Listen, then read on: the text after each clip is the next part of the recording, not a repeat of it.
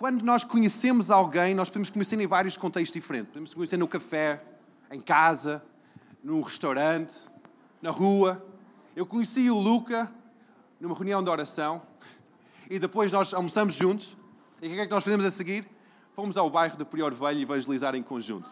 Foi uma coisa tremenda. Nós vimos pessoas curadas, pessoas entregaram as suas vidas para Jesus. A melhor forma de conhecer alguém é fazer estas três coisas: orar, partir o pão e, e, partilhar o Evangelho. São a melhor forma de conhecer. Quando nós fizemos isso, Deus ligou as nossas vidas. Foi uma coisa incrível. É, família. Uau! Nós, nós estamos em casa. Então, quero apresentar o Luca. O Luca é o evangelista do Brasil. Chega aqui.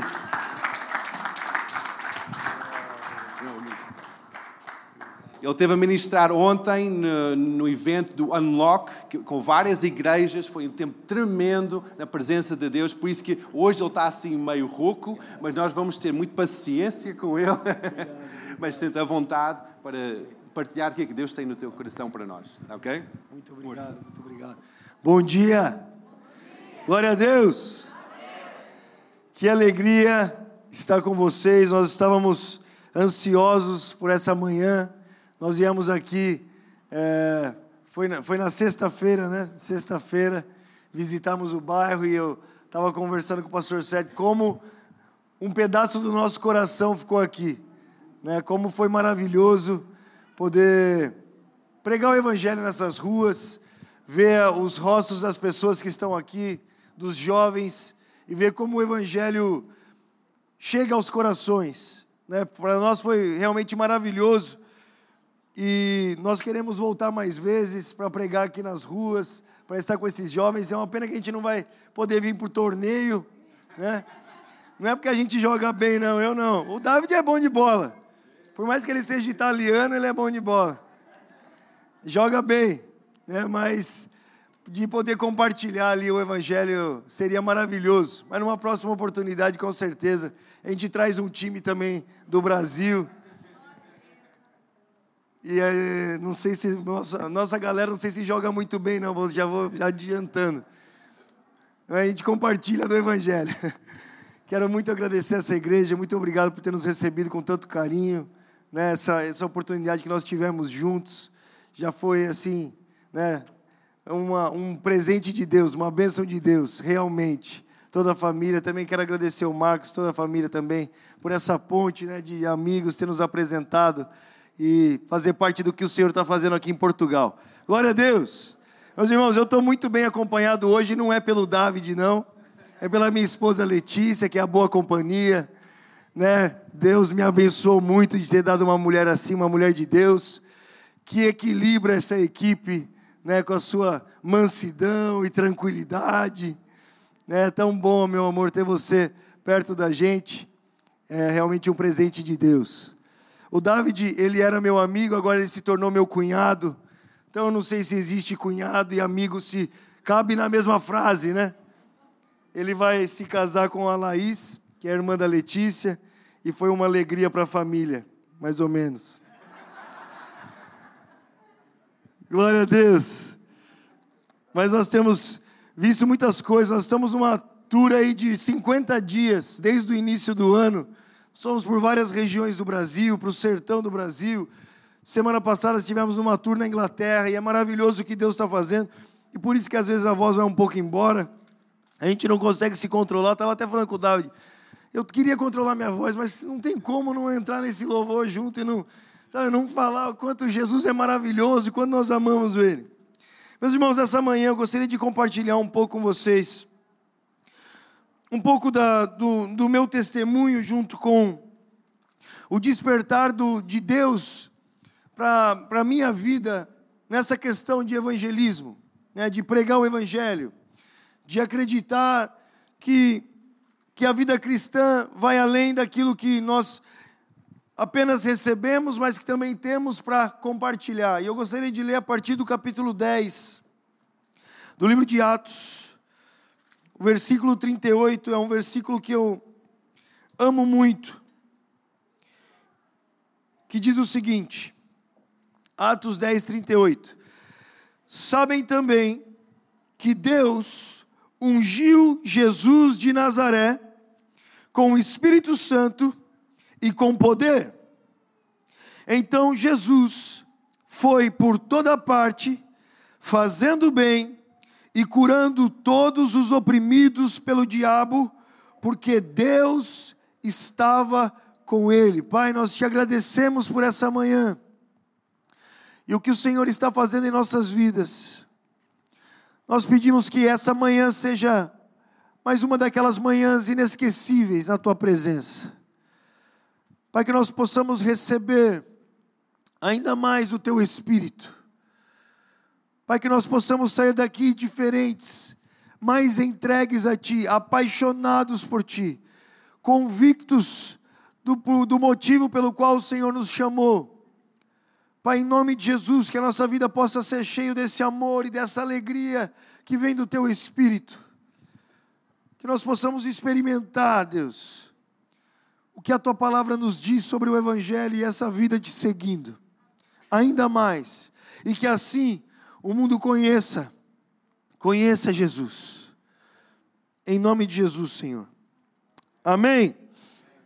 Amém. Meus irmãos, eu cresci e uma família cristã, mas uma, numa cidade no interior do Brasil chamada Santa Gertrudes, a cidade. Ninguém conhece. Eu quase esqueci já da cidade. De tão pequenininha que é, 20 mil habitantes. Uma cidade lá, né, no Brasil a gente fala que é uma cidade de primeira. Porque se você passar a segunda marcha do carro já acabou. Então só anda na primeira. E era uma igreja muito tradicional. E eu cresci a minha, minha infância ali. E para mim, a vida cristã sempre foi ir à igreja no domingo. Então eu sabia que era isso. No domingo eu ia à igreja, adorava o Senhor, mas aí durante a semana eu vivia a minha vida e era isso que eu conhecia como evangelho, ainda muito novo. Aí quando foi chegando a adolescência, eu eu queria viver mais, experimentar mais coisas. E na minha, na minha cabeça de adolescente, o evangelho era muito monótono, era muito tranquilo. Né? Eu queria adrenalina, experiências. E não se encaixava com o evangelho. Primeiramente, eu não deixei a minha fé em Jesus. Eu continuava crendo em Jesus, mas aos poucos eu fui me afastando. Até que aos 18 anos de idade eu morava na Inglaterra e eu tive um encontro com Deus. 31 de dezembro de 2010, eu estava muito distante, mas aquele dia eu tive um encontro. E a minha vida mudou, eu descobri que Deus me amava, que Deus era real, que Ele falava, foi algo de poderoso que aconteceu. Eu me lembro que no dia seguinte, eu liguei para um amigo meu e eu falei: Olha, eu entreguei minha vida a Jesus. Aí ele começou a rir do outro lado e falou: Meu Deus do céu, o que, que você tomou ontem? O que, que aconteceu? Eu falei: Não, não, você não está entendendo, eu entreguei minha vida a Jesus. Ele falou: O que, que você vai fazer da vida agora? Então eu falei: Vou seguir Jesus. Só que a minha ideia de seguir Jesus, olha para você ver. Eu me lembro que naquele momento de arrependimento, na noite anterior, eu chorando na presença de Deus, falando que eu queria voltar e querendo servir a Deus. Só que a minha ideia de servir a Deus, né, no Brasil, nós, nós damos a paz do Senhor, né, a paz do Senhor. Então eu comecei a falar, Deus, é isso que eu vou fazer da minha vida. E eu comecei a me imaginar na porta da igreja todo dia dando a paz do Senhor, paz do Senhor, paz do Senhor. Falei, Senhor, é isso que eu vou fazer. Vou dar a paz do Senhor para todo mundo, a paz do Senhor. Essa era a minha ideia. E ao mesmo tempo passava na minha cabeça, falei assim, mas só isso que você vai fazer? Eu falei, é, só isso. Se é isso que é servir a Deus. Porque olha como eu imaginava. Se é isso que é servir a Deus, eu vou dar a paz do Senhor para todo mundo. Só que graças a Deus, meus irmãos, eu comecei a ler a Bíblia. Aleluia! Né? Porque imagina pensar que a vida cristã é só isso. Só cumprimentar os irmãos. Tá bom, irmão. O que mais que a gente faz? Já cumprimentamos. Agora a gente fica aqui. Não, graças a Deus comecei a ler a Bíblia, comecei a ler a Bíblia e foi se tornando fascinante de ver a vida que esses homens viviam. Homens comuns que de repente viravam o mundo de ponta cabeça. Sabe, alguma coisa estava acontecendo no mundo e eu fui pesquisando mais e ver o percorrer da igreja na história da humanidade e perceber o quanto eu estava cego de não saber como a vida cristã é viva, né? como Deus ele, ele opera. E aí eu comecei a olhar para esses grandes homens de Deus, né? homens que, que marcaram a história com sinais, maravilhas, milagres, é, ressuscitando os mortos, coisas incríveis que foram tomando meu coração, de, de verdadeiramente querer viver isso. Só que daí eu comecei a me perguntar como isso, como que esses homens faziam isso. E, eu, e uma vez eu ouvi de um homem que que era conhecido por ressuscitar os mortos, o ministério, ele diz assim: Olha, nós só ressuscitamos os mortos porque nós somos apaixonados pela fonte de vida que é Jesus. Aí eu falei: É isso, eu não tenho que querer ser como esses homens, porque tudo que esses homens querem ser é como Jesus. Então eu tenho que ser como Jesus, eu quero ser como Jesus. E agora, como? O que, que Jesus faz?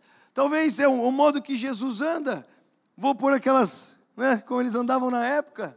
Eu tinha o cabelo comprido, assim eu cortei. Mas como é que era? Como que é ser como Jesus?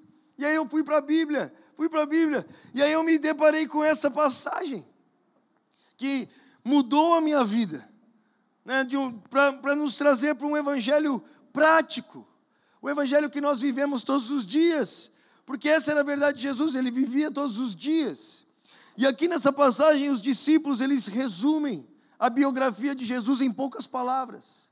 E eu acredito que se, em tudo que a palavra diz, se nós focarmos aqui, começarmos por aqui, nós já vamos experimentar muito do que Deus tem para nós. E os discípulos, resumindo a vida de Jesus em poucas palavras, eles começam dizendo assim: porque vocês sabem que Jesus, ele era cheio do Espírito Santo e do poder. E para mim isso foi impressionante porque eu imaginava que o cristão ele era conhecido por ser bonzinho, né? Por ser educado. Essa era a minha ideia. Só que Jesus, os discípulos, quando foram falar sobre ser Jesus, que é o modelo da fé deles, que é quem eles olham e falam é assim que nós temos que ser. Quando eles tinham poucas palavras para falar sobre Jesus, eles disseram assim, porque vocês sabem que esse Jesus. E quando eles estavam falando na época, eles estavam falando sobre alguém que as pessoas viram, era um homem presente na, na, na sociedade. Eles viram Jesus. Algumas dessas pessoas o viram, eles falaram, vocês sabem que esse homem Jesus, ele era cheio do Espírito Santo e do poder. Essa era a grande diferença desse homem. Não é como ele andava, ou precisamente como ele se sentava falava, mas a grande diferença de Jesus é que ele era cheio do Espírito Santo e do poder de Deus. Essa era a diferença dele entre todos os outros de todos os outros líderes, de todos os outros que nós ouvimos falar, a grande diferença de Jesus é que ele era cheio do Espírito Santo. Se nós queremos viver essa vida cristã, uma vida real, não uma religião que fica no passado, que muda o tempo todo, mas uma vida real, nós precisamos disso, nós precisamos ser cheios do Espírito Santo. Isso sempre foi claro na Bíblia, sabe? O Espírito Santo, ele é ele é o responsável pela obra de Deus nesse mundo. Desde o início, o Espírito pairava por sobre as águas. Quando Deus queria fazer alguma coisa, o Espírito vinha sobre os profetas e sobre os reis e sacerdotes, e eles profetizavam, e o Espírito os ungia. E assim também foi na vida de Jesus. Jesus se esvaziando da sua glória e se tornando homem como nós. Ele decide ser submisso a Deus. É o que Paulo fala em Filipenses, que ele foi obediente e obediente até a morte de cruz. E na sua obediência ele precisava se submeter à vontade do Pai. E a forma com que o Pai opera nesse mundo, e a forma com que o Pai opera nesse mundo é por meio do seu Espírito. E o mesmo Jesus, ele foi completamente submisso, completamente entregue ao Espírito de Deus. Tanto é que você não ouve falar muito sobre Jesus na sua infância. Você ouve dos fatos que comprovam que ele era Jesus, da perseguição, da fuga, da vinda do Egito, da apresentação dele no templo, mas você não ouve de nada milagroso que aconteceu na sua vida. Jesus era um homem tão comum que as próprias pessoas, depois que o viram, ficaram chocadas. O que, que aconteceu com ele? Ele não é filho de José e Maria.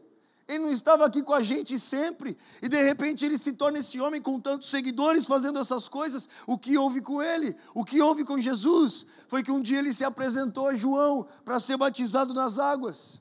E no dia que ele foi batizado nas águas, os céus se abriram.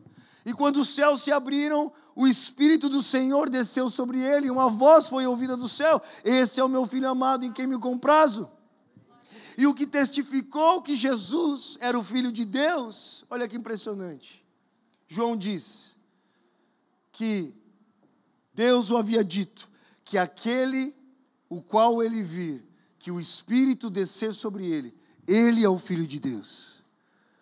O que testemunha ao mundo e a João, que estava abrindo o caminho, pregando o Evangelho, que aquele homem Jesus, em realidade, era o Filho de Deus, o Messias, o enviado pelo próprio Pai, é esse, aquele que o Espírito descer sobre ele e permanecer. É isso que fez Jesus Cristo. É isso que faz de nós cristãos. Não é simplesmente a nossa tradição ou a forma com que nós falamos, mas é o Espírito que está em nós. É isso que Moisés diz para Deus. Quando Moisés está lá em cima do monte, e ele fala para Deus, ele fala: "O Senhor me deu uma missão. O Senhor falou para mim: leva esse povo, guia esse povo. Né, nós temos uma missão, ir por todo mundo, pregar o evangelho, cuida das nossas ovelhas, essa é a missão que a igreja tem. Mas Moisés diz: Mas o Senhor não falou quem vai comigo? E Moisés tinha aprendido muito bem que fazer sozinho não, era, não dava certo. Né? Foi tentar fazer sozinho, ficou 40 anos no deserto lá. Foi, ah, não vou de novo, não. Eu sei que eu tenho alguma coisa para fazer, com certeza nós queimamos aqui dentro por algo que nós queremos fazer, mas Moisés não vou sozinho. Ele disse: O Senhor não falou quem vai comigo? E Deus disse: Eu vou com você. Aí ele disse: Ah, muito bom, porque eu só vou se o Senhor for. E aí ele diz algo muito interessante para Deus. Ele diz: porque o que nos distingue, o que nos diferencia de todos os outros povos, olha que lindo isso, não é que eu sou Moisés, não é o número de seguidores que a gente tem aí, a milhão de gente que saiu do Egito, não é o barulho que a gente vai fazer, não é o tanto de gente que nós temos, não são os nossos grandes os dons, os talentos, o ouro que nós tiramos do Egito, não é isso que nos diferencia. Os que nos diferencia de todos os outros povos é que Deus é conosco. Essa é a grande diferença da igreja e de todas as outras religiões. É que Deus é conosco. E essa era a marca na vida de Jesus tão clara que os discípulos conseguiam ver. Olha, esse homem que andou por aí, fez o que fez, ele era cheio do Espírito Santo e ele fez tudo isso que ele fez, porque Deus era com ele. Deus era com ele. Jesus ele era tão entregue ao Espírito Santo que em Atos, no capítulo 1, versículo 2, diz que, tendo Jesus deixado os seus mandamentos aos seus discípulos, por intermédio do Espírito Santo, foi elevado aos céus. O homem Jesus, entregue completamente à vontade do Pai, por meio do Espírito Santo, fazia o que fazia. Até o que ele ensinava, ele ensinava por meio do Espírito de Deus. Ele diz: Eu só faço o que eu vejo meu pai fazendo. E a mesma palavra diz que é o Espírito que conhece o coração do Pai e revela a nós o coração do Pai. Agora, Jesus ele estava trilhando o caminho como um homem para que nós pudéssemos trilhar o mesmo caminho. E é por isso que quando os discípulos chegam para Jesus e falam: Chegou a hora, nós estamos prontos para ir. Chegou a hora de nós tomarmos o reino, chegou a hora de nós irmos. Jesus falou: Não, esperem na cidade. Porque vocês precisam viver, fazer da mesma forma que eu fiz, e não é o como se faz, não é o método que se usa, não é a forma, mas é com quem se faz o que se faz. Porque a obra de Deus é feita, é feita por Deus, para Deus, em Deus. E essa é a nossa grande vantagem na pregação do Evangelho, porque o que nós fazemos, nós não fazemos sozinhos, não parte de nós, vem de Deus. E como Paulo vai dizer, nós, vasos de barro, agora carregamos um precioso tesouro que nos leva à consciência que somos embaixadores de Cristo. E agora podemos pregar ao mundo, nós que fomos reconciliados, nós também pregamos para que vós também sejais. E é maravilhoso, meu irmão, andar com o Espírito Santo. Quando você anda com o Espírito Santo, você de repente prega e vê que uma pessoa acredita no que você está falando. Em um mundo completamente distante de Deus, você ora e as pessoas são curadas. Agora por quê? Porque é isso que a Bíblia diz: Jesus, cheio do Espírito Santo, ele andava por todas as partes. E essa é uma coisa muito importante que nós precisamos entender. Jesus diz: espere na cidade até que. Depois do até que, não tem mais o que esperar. Espere até que sejais revestidos. Porque foi isso que Jesus fez, ele esperou. Imagina Jesus esperando, esperou 30 anos até que. E no momento que o Espírito veio sobre ele, ele foi levado pelo Espírito para o deserto, ele volta no poder do Espírito depois de 40 dias. Ele vai até a sinagoga, ele abre as, as Escrituras, ele diz: E o Espírito do Senhor está sobre mim, porque ele me ungiu para pregoar as boas novas aos pobres para libertar os cativos e oprimidos, dar vista aos cegos e anunciar o ano aceitável do Senhor, e essa profecia hoje é cumprida diante dos vossos olhos. E aí que o mundo é virado de ponta cabeça, meu irmão, porque Jesus começa a fazer o que ele disse que faria por meio do Espírito. Ele disse: É por isso que o Espírito veio, ele está sobre mim para isso. E aí muitas vezes nós, mesmo cheios do Espírito Santo, não damos espaço na nossa vida para que o Espírito faça o que ele veio fazer. Nós imaginamos que o Espírito Santo ele é só para nós. Não, é não, eu venho, eu tenho uma experiência com Deus, eu sou cheio e aí eu guardo isso para mim mesmo. E aí nós perdemos tanto de viver com Deus. A Bíblia diz que o Espírito, que Jesus ele era cheio do Espírito Santo e ele andava por todas as partes. Porque o Espírito ele está, ele está em movimento, ele está em uma missão, ele, ele está realizando algo nesse mundo. Mas Deus ele não vai pegar a gente assim por aqui puxar nossa perna. Não. Não é assim que funciona. Jesus, cheio do Espírito Santo, ele andava por todas as partes. E a Bíblia diz que ele curava, ele, ele, ele fazia o bem e ele curava as pessoas. E muitas vezes nós não vemos isso acontecer na nossa vida, porque nós não nos colocamos nesse lugar. Olha que interessante que, que diz ali em Lucas 4,18, Jesus citando Isaías, ele diz: O Espírito do Senhor está sobre mim, porque ele me ungiu para existe um motivo para a unção de Deus sobre as nossas vidas. E muitos cristãos hoje imaginam que não são ungidos por Deus. E eles olham para algumas pessoas e eles dizem: não, você sim, o pastor, o missionário, mas eu não. Mas se nós dissemos que nós somos cristãos, é porque nós estamos dizendo que nós, nós também somos ungidos, por isso, por isso, por, porque isso significa Cristo, ungido de Deus. Mas nós muitas vezes não vemos isso, por quê? Porque nós não nos colocamos aonde a unção é necessária. Porque o Espírito do Senhor está sobre mim, porque Ele me ungiu para. É um para. Então, às vezes o cristão diz assim, mas ah, eu nunca vi ninguém ser curado, mas porque você talvez não corou por ninguém, você quer ver as pessoas serem curadas, se coloque onde a unção é necessária para ver essa cura. Porque a unção não é para você, a unção é para. A unção é para pregoar as boas novas aos pobres. Você quer ver alguém ser, ser salvo? Pregue o Evangelho. Quando você começa a se colocar no lugar onde a unção é necessária, é onde a unção aparece. Se Jesus tivesse ficado lá só para ele, nunca nós íamos ver o que aconteceu. Se os discípulos tivessem guardado só para ele, nós nunca veríamos o que aconteceu. A Bíblia diz que os discípulos foram por todas as partes, com esse mesmo exemplo de Jesus, que andava por todas as partes. E muitas vezes nós perdemos testemunhos e histórias de Deus na nossa vida e marcas de Deus na nossa vida, porque nós, nós guardamos tudo isso que Deus tem derramado sobre nós, só para nós. Mas quando nós colocamos a, começamos a nos colocar onde essa unção é necessária, meu irmão, nós começamos a ver essa unção se manifestar. E é por isso que todas as vezes que a gente sai para uma ação evangelística, a gente volta com testemunho, alguma coisa acontece. Porque verdadeiramente existe um Espírito sobre nós que nos ungiu para alguma coisa. Deus ele nos ungiu, ele nos preparou, ele nos capacitou para alguma coisa e o seu espírito trabalha quando nós damos esse espaço para ele.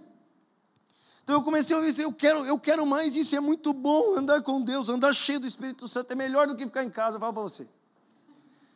Veja, no, no ministério de Jesus, ele diz: Todos os dias eu estive com vocês na sinagoga. Todos os dias. Mas os grandes milagres aconteceram no caminho. Ele não esperava chegar na sinagoga para agora ser Jesus. Não, ele era 24 horas por dia, cheio do Espírito Santo, a qualquer momento. A qualquer momento. Então você vê Jesus em um velório, em um casamento, na casa da, da sogra do seu amigo. Você vê Jesus em, andando pelas partes, na, na, na, numa praia, no meio do mar. Ele não, ele não liga o modo cristão somente no dia do culto. Ele o tempo todo está atento ao que Deus está falando, o que Deus está fazendo, pois a qualquer momento, qualquer hora é hora de ver o reino operando, qualquer hora é hora de ver essa unção se manifestando, e ainda mais aonde ela é necessária, no meio dos perdidos, no meio dos doentes, é onde Jesus ia por todas as partes, porque ele estava buscando isso. Ele sabia porque ele tinha recebido o Espírito Santo que marcava a sua vida e marcaria o mundo para sempre, e ele foi por todas as partes. Eu gosto muito de uma história. Um dia, eu estava com, com uns amigos em Londres. E aí você, sabe, nós precisamos estar atentos, ligar, estar, estar atento a Deus. Né? Porque às vezes aparecem algumas situações na nossa vida que a gente não percebe que é Deus dando oportunidades. Aí um dia eu estava eu com os amigos andando na Inglaterra, Chinatown, centro de Londres. E era de madrugada, já três da, madrugada, três da manhã. E nós estávamos lá. E de repente, dois caras desse tamanho assim me chamou. E eu falei, meu Deus, três da manhã. Ele falou, gostei da sua jaqueta. Eu falei, você gostou? Pô, gostei. Eu falei, ah, eu vendo para você. Não precisa pegar de mim, não, já pensei. Eu vendo, eu vendo, eu vendo. Aí ele falou assim: quanto você quer? Eu pensei comigo, bom, eu, eu paguei 30 libras, eu vendo por 50, vou passar frio o resto da noite. 50 libras. Mas na verdade eu já estava tendo, né, querendo ter uma conversa com ele. Falei, por que, que ele vai chamar? Qual a intenção? O que pode acontecer aqui? Aí ele falou assim: 50 libras? 50 libras. Ele falou assim: então eu te dou uma grama de cocaína nela.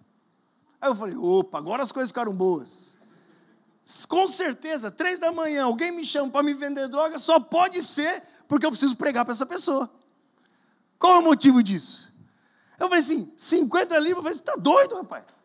50 libras, você sabe de onde eu venho? Brasil, já ouviu falar? Perto da Colômbia, Pablo Escobar, já ouviu?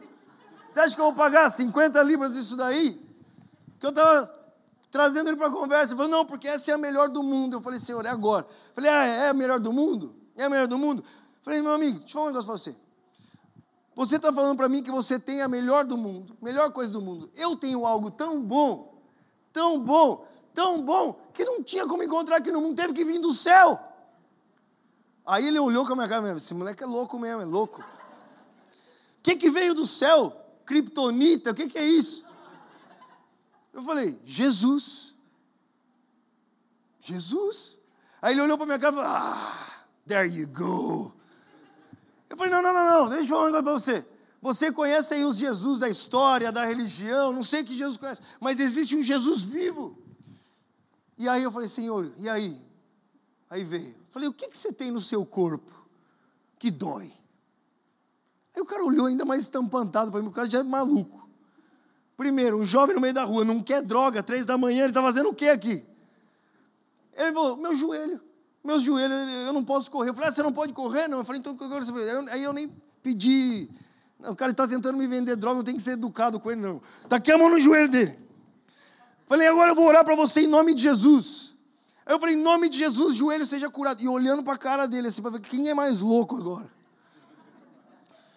E não fechei o olho, não, irmão. Não é o olho fechado que cura. É o nome de Jesus. E olhando para aqui, nome de Jesus, joelho seja curado. Nós tá orando, eu, eu mais dois amigos orando.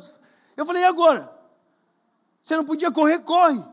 Aí o cara saiu correndo, velho. Saiu correndo. Eu olhei para cara dos caras, ele acreditou, ele saiu correndo. Porque às vezes até você fica surpreso. Tipo, né, você não está pronto para um negócio desse. Você vai, mas o cara sai correndo. Aí ele chega na esquina do outro lado assim, pula e corre de novo. Aí eu saio correndo atrás dele, falei, vamos atrás dele. Aí sai correndo. Aí ele sai correndo rua. Aí vem um amigo dele assim, um amigo.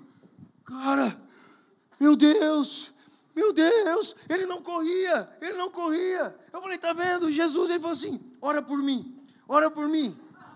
Aí eu falei, meu Deus, olha só, um milagre, já fé, o cara vai se converter agora. Ele falou assim: ora por mim, porque eu quero amanhã um milhão de libras. Aí eu olhei e falei, não acredito. Eu estou há 10 anos servindo a Deus, não tive uma fé dessa ainda, pedi amanhã um milhão de libras. Já vi cego, surdo, gente sair da cadeira de roda. O cara vê um joelho, um joelho. Já tem uma fé dessa, meu irmão. Pedir um milhão de libras. Fala, que um milhão de libras o quê? Um milhão de libras vai te matar, amanhã você morre com um milhão de libras. E tem outra, desse que eu estou falando para você, ele é muito mais precioso do que todos os tesouros do mundo. Nada, nada se compara ao valor de Cristo. E a gente começou a pregar o evangelho, aí veio outro cara. Aí eles, eu falei assim, tá vendo? A cocaína nunca ia fazer isso por vocês, só Jesus pode fazer isso por vocês. Aí eles começaram a chorar e falando, ora por nós, porque a gente fez uma dívida muito grande. E agora é por isso que nós estamos aqui, a gente tem que vender isso para pagar a nossa dívida. Ora para que Deus tire, tire a gente daqui. A gente começou a orar e pregar o evangelho no meio da rua, três da manhã, para dois traficantes. Imagina se a gente esperasse, não vem no culto no domingo. Será que eles viriam? Primeiro que ele, quando ele ouviu o nome de Jesus, ele já, ah, pelo amor de Jesus. Sabe, mas é aí nesse momento que nós precisamos estar atentos a Deus, que em qualquer lugar, a qualquer momento, ele pode fazer o que só ele faz. Isso não é para uma classe especial de cristãos. É para todos aqueles que recebem Jesus como Salvador. Porque o Espírito, o Espírito nos é dado que clama ao Pai, Abba Pai, é Ele que nos faz filhos de Deus. Como Jesus, Filho de Deus, também o Espírito Santo nos mostra e diz que nós também somos filhos de Deus, da mesma forma que o Filho andou por esse mundo, nós também podemos andar. E foi porque os discípulos acreditaram assim, que eles foram, foram por todas as partes. Sabe, eu sei que muitas vezes, eu quero contar esse testemunho para a gente orar, eu sei que muitas vezes as pessoas se sentem inseguras para orar por alguém, porque nós temos uma mentira na nossa cabeça, nós, nós acreditamos que somos nós que vamos fazer alguma coisa para acontecer. Sabe, a gente tem essa ideia. Mas eu amo quando Pedro e João eles levantam o paralítico e todo mundo vem correndo para cima deles e eles falam: vocês estão loucos? E eles respondem algo que escandaliza muitas vezes as pessoas. Dizem: não foi a nossa devoção e nem a nossa santidade que fez isso. Porque às vezes, meus irmãos, nós, nós queremos estar sempre 100% perfeitos para ter a coragem de falar alguma coisa. Eu vou dizer: nós nunca seremos perfeitos. Nunca. Nós nunca estaremos no padrão que a gente almeja estar para um dia começar alguma coisa, mas não essa não era a convicção dos discípulos. Mesmo servindo a Deus, eles sabiam que não era o que eles tinham feito que tinha levantado aquele paralítico. Sabe, a expectativa deles não era no que eles poderiam fazer, mas era no que Deus poderia fazer. E é por isso que eles faziam. Muitas vezes nós os bloqueamos porque a gente chega diante de alguma situação e a gente pensa: o que, que eu posso fazer? O que, que eu posso fazer nessa situação? O que, que eu posso fazer? E por conhecer os nossos limites, nós muitas vezes não fazemos. Mas se ao invés de nós pensarmos o que eu posso fazer, nós começarmos a pensar o que Deus pode fazer. O que Deus pode fazer aqui? O que Deus pode fazer com esse paralítico? O que Deus pode fazer com essa pessoa? O que Deus pode fazer com esse drogado? O que Deus pode fazer com essas pessoas na rua? O que Deus pode fazer? E assim começar a dar espaço no nosso coração e na nossa vida para que Deus faça dar espaço no nosso tempo, de saber que nós precisamos de Deus para que Ele transforme essa cidade. Então passamos mais tempo com Deus, buscamos mais a Deus, porque sabemos que não é a força do nosso braço, não é por nossa força, é por meio do Espírito Santo de Deus. Então nós nos rendemos mais a Deus. Eu me lembro a primeira vez que eu fui orar por um enfermo. Meu pai, ele aos 18 anos eu, eu me converti, fui trabalhar com ele, eu tradu, tra, interpretava pregadores. E por dois, três anos eu fiz isso, até que um dia que meu pai chegou e falou assim: agora você vai começar a pregar. Eu falei, é, tá bom. Você está falando? Ele falou assim: um dia ele me levou para uma viagem com ele. Ele falou assim: hoje você vai pregar e você vai orar pelos enfermos. Aí eu falei: ai, pai, eu não, eu traduzo. O pai fala, eu traduzo. Falou, não, você vai ver, você vai ver que Deus está com você, cara. Você precisa saber disso. Falei, é, então tá bom. Aí eu cheguei lá, fui na igreja, fui pregar, olhei assim, cheguei na igreja já daquele jeito, procurando uma muleta, uma cadeira de rodas, um pedaço, não tinha nada. Eu falei, tá todo mundo saudável aqui. Então tudo bem. Aí eu fui pregar, meus irmãos, uma das primeiras vezes que eu ia pregar na vida. 15 minutos, preguei tudo que eu sabia, tremendo muito, e não era de unção, era nervoso. Mas eu tinha que estar ali, porque eu queria servir a Deus. Meu pai falou, e eu, tá bom, e não tinha para onde fugir, glória a Deus por isso, eu estava lá. Só que ele falou assim: mas você tem que orar pelos enfermos. Ora, ora, porque Deus confirma a mensagem pregada. Você tem que ver Deus fazendo. Falei, tá bom. Daí eu falei, no fim, assim, falei, em nome de Jesus, meus irmãos, eu quero orar por você agora que precisa ser curado agora. Você que precisa ser curado, vem até aqui à frente. Ninguém veio. Eu falei, glória a Deus. Aleluia, Deus é comigo, é verdade, Pai. Você falou a verdade, Deus é comigo. Não veio ninguém. Mas falei, vou perguntar de novo, vou falar de novo, porque tá, meu pai está aqui, tá bom. Falei, por favor, você que precisa ser curado, vem até aqui à frente, ninguém veio. Eu falei, aleluia. Eu já estava pensando, vou falar para meu pai, tá vendo? Era tanta unção que foram curados na pregação. Não tinha ninguém. Eu falei, vou falar mais uma vez, insistir, tem que vir alguém. Aí eu estava quase implorando, vem, você vem, mano, no final te compra um salgado para você, uma Coca-Cola, mas vem aqui na frente. Aí no meio disso levantou um cara, levantou um homem e veio. Aí eu fui olhando, né? Falei, não está mancando, parece jovem, tranquilo. Deve ser uma dor de cabeça, orar pela mãe dele bem longe daqui. E para orar por gente longe eu tenho fé demais. Aí ele veio vindo, veio vindo, eu fui ficando confiante, porque estava tudo bem. Cheguei na frente dele e falei, ei meu irmão, o que, que você precisa? Aí ele falou assim, eu tenho uma hérnia. Aí eu olhei para ele e falei assim, hérnia? O que é uma hérnia? Eu nem sabia o que era. Aí ele falou isso aqui. Aí ele levantou a camisa, irmãos.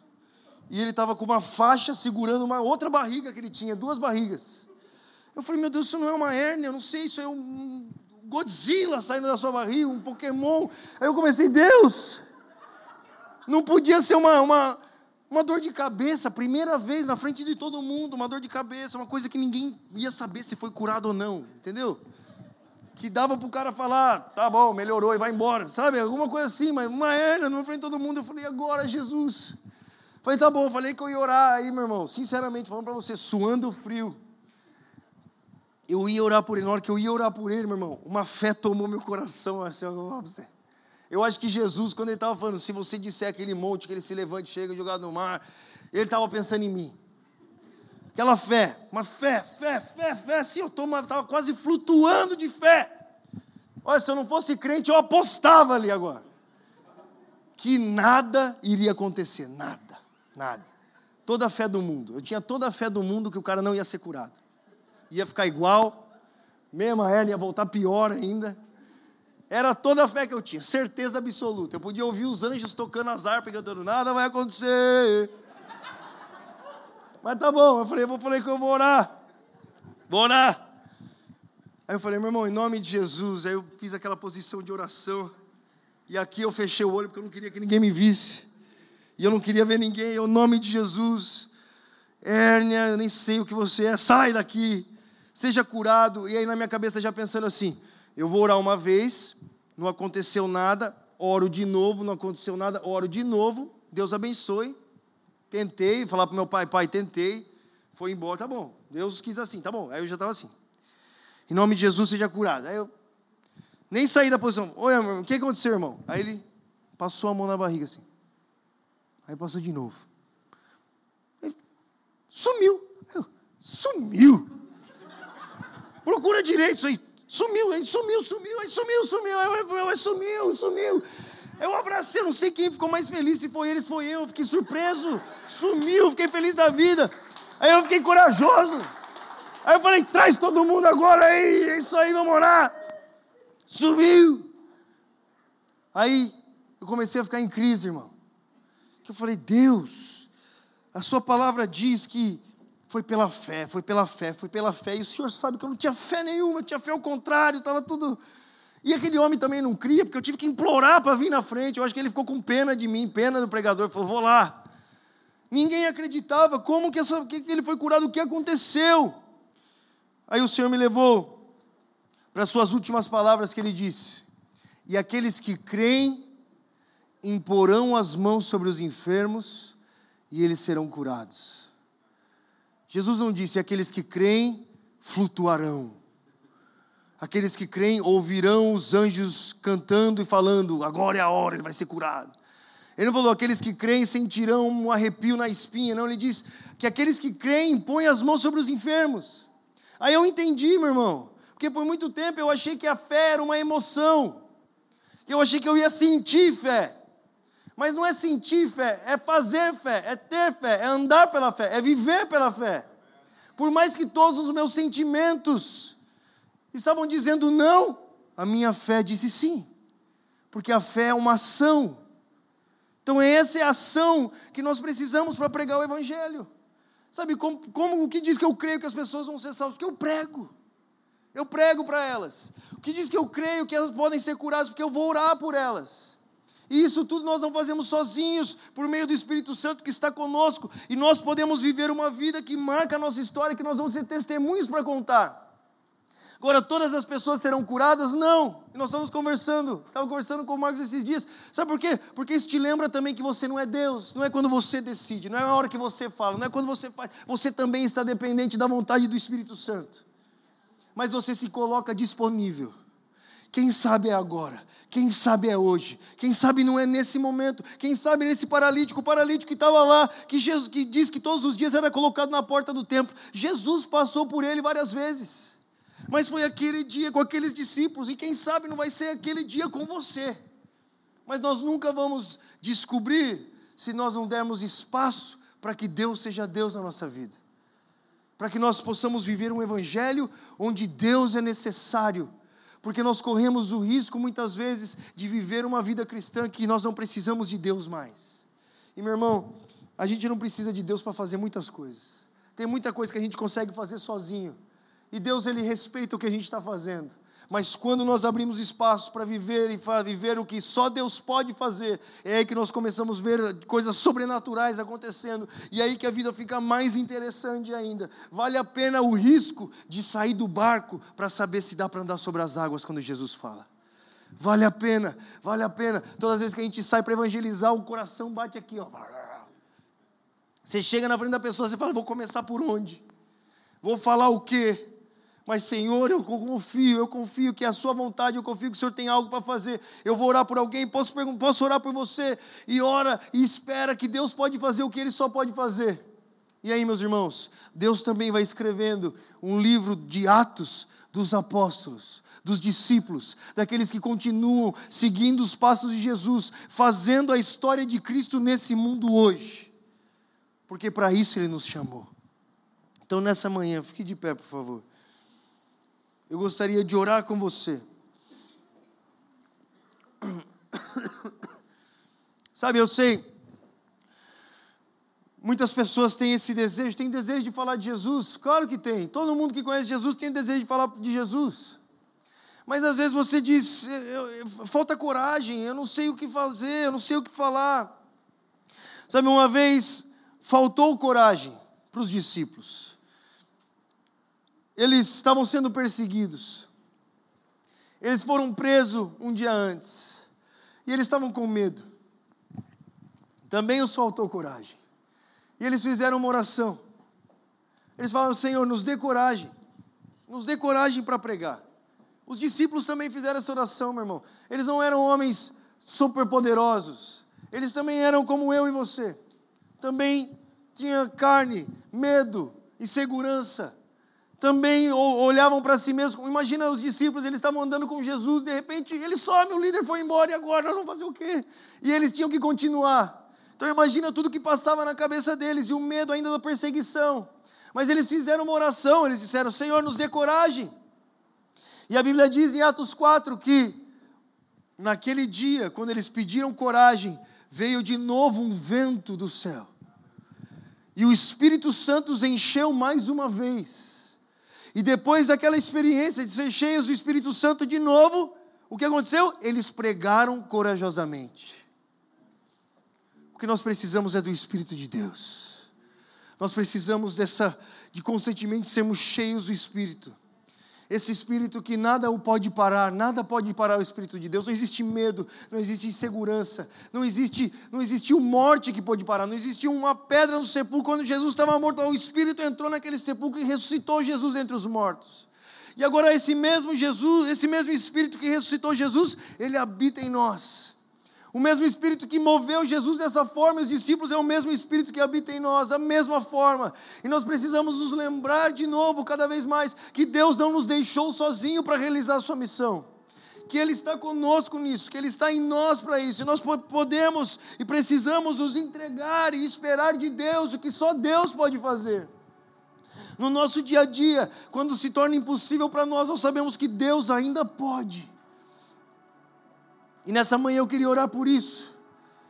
Eu queria orar por um derramar do Espírito sobre a sua vida para isso, para que você comece continue ainda mais pregando o Evangelho, testemunhando de Jesus, a qualquer hora, a qualquer momento, em qualquer situação, porque é nesses lugares que o reino acontece, meus irmãos. É na vida comum que o reino acontece. Eu me lembro um dia que eu entrei em um posto de gasolina e eu comecei a pregar para uma pessoa ali dentro, e a pessoa começou a chorar, e a pregação era assim: olha, eu, eu fui salvo, comecei a contar minha história. Eu não abri a Bíblia na frente dela, comecei a contar minha história, o que Jesus fez, ela começou a chorar. E eu orei por ela ali, eu saí, na hora que eu saí, o Espírito Santo falou comigo, ele falou: Eu preciso de pessoas comuns que falem de mim. Gente normal, gente como eles porque às vezes a imagem que as pessoas têm das testemunhas de Jesus, os pregadores, são só o que eles veem na televisão.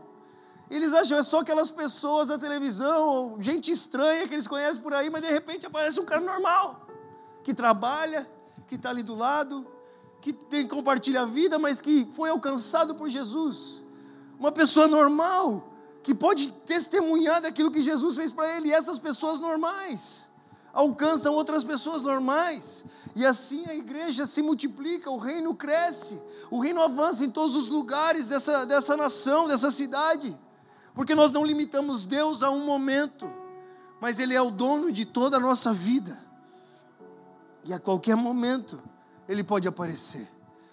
E tenha certeza que quando você se disponibiliza, porque o ID de Jesus ele é proposital né, não é por acaso, não é um acidente, não é que você tropeça, não. Quando você fala, Senhor, é isso que eu quero, por mais que eu tenha todas as minhas dificuldades, eu não estou falando em virar um missionário full time, não, não, no meu dia eu vou acordar hoje de manhã, Senhor, eu tenho que ir na padaria, eu tenho que ir no mercado, eu tenho que ir no trabalho, me dê oportunidades, me ensina, Jesus.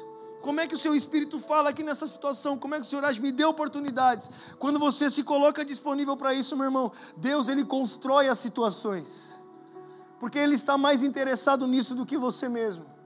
Deus está mais interessado em ver as pessoas serem salvas do que nós mesmos. E quando Ele encontra pessoas disponíveis nas suas impossibilidades, naquilo que não sabem fazer, mas que desejam, aí Ele fala. Ele usou Moisés, que nem sabia falar mais direito. Ele usou tantos outros que talvez ninguém daria nada para eles. Ele pode nos usar também. Pode usar a gente pessoas normais, mas cheias do Espírito Santo, chamadas por Deus, amadas por Deus, convictas desse amor, que sabem que pode compartilhar nas suas próprias palavras. Olha como Deus é maravilhoso. Ele podia falar a língua dos eruditos, dos grandes sábios, dos maiores, mas quando ele resolveu nos deixar o Novo Testamento, foi escrito em grego comum, a língua que qualquer pessoa falava que os bêbados na rua falavam, que todo mundo entendia. Deus não escolheu a língua dos céus que ninguém entende, não, ele falou que as pessoas entendem. Deus estava tão interessado em fazer com que a humanidade entendesse que ele aprendeu a falar a nossa língua. Ele veio aqui, ele aprendeu, ele foi educado, ele falou o aramaico, o hebraico, o grego, ele aprendeu a falar para que a humanidade entendesse. Sabe, Deus quer que você use as suas próprias palavras, do seu jeito, com a sua experiência, carregado do Espírito Santo, que alcança os corações. Que alcança os corações. Não é o tom da voz, não é a sua habilidade de comunicação, é o Espírito que está em você. É o Espírito que está em você. Da sua forma simples, falando do jeito que você sabe, mas cheio do Espírito Santo.